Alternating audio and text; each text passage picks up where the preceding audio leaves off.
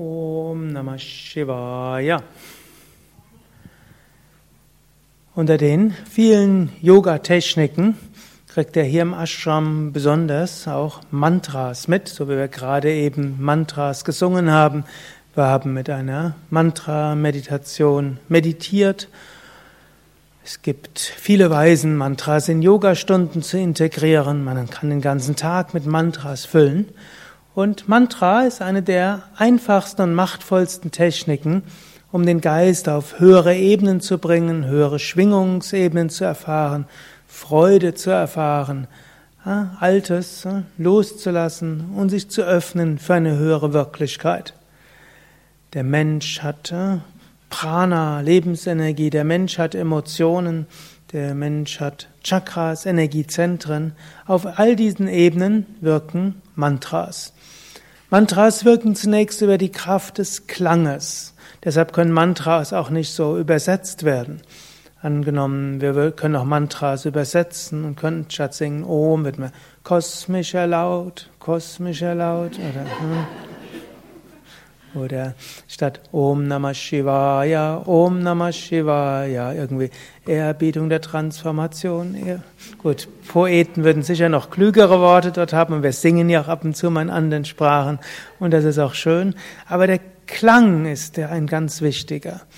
Und diese Mantras werden seit Jahrtausenden rezitiert. Es ist eine riesen spezielle Schrift entstanden, Grammatik entstanden. Aber zuerst gab es die Mantras und daraus wird eine Schrift, die so geschrieben ist, dass keiner auf die Idee kommt, sie anders zu sprechen. Und um ganz sicher zu sein, haben dann schon vor ein paar tausend Jahren die Meister noch Grammatiken gemacht, warum die Mantras so nicht anders ausgesprochen gehören. Da ist eine Kraft einfach im Klang. Und das kann man auch bewusst auf sich wirken lassen.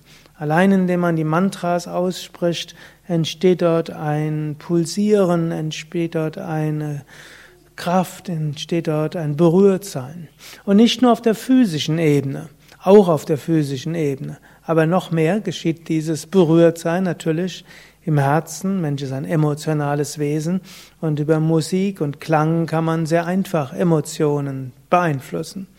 Natürlich, es gibt unterschiedliche Emotionen und es gibt eher die sehnsuchtsvollen und die marschartigen und die traurigen und die Herzschmerzemotionen, die kann man mit den verschiedensten Musiken irgendwie berühren.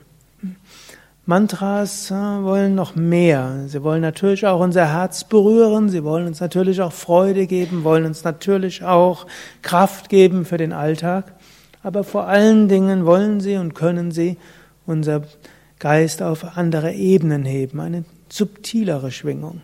Da braucht es dann auch etwas Zeit, um das wirklich zu erfahren.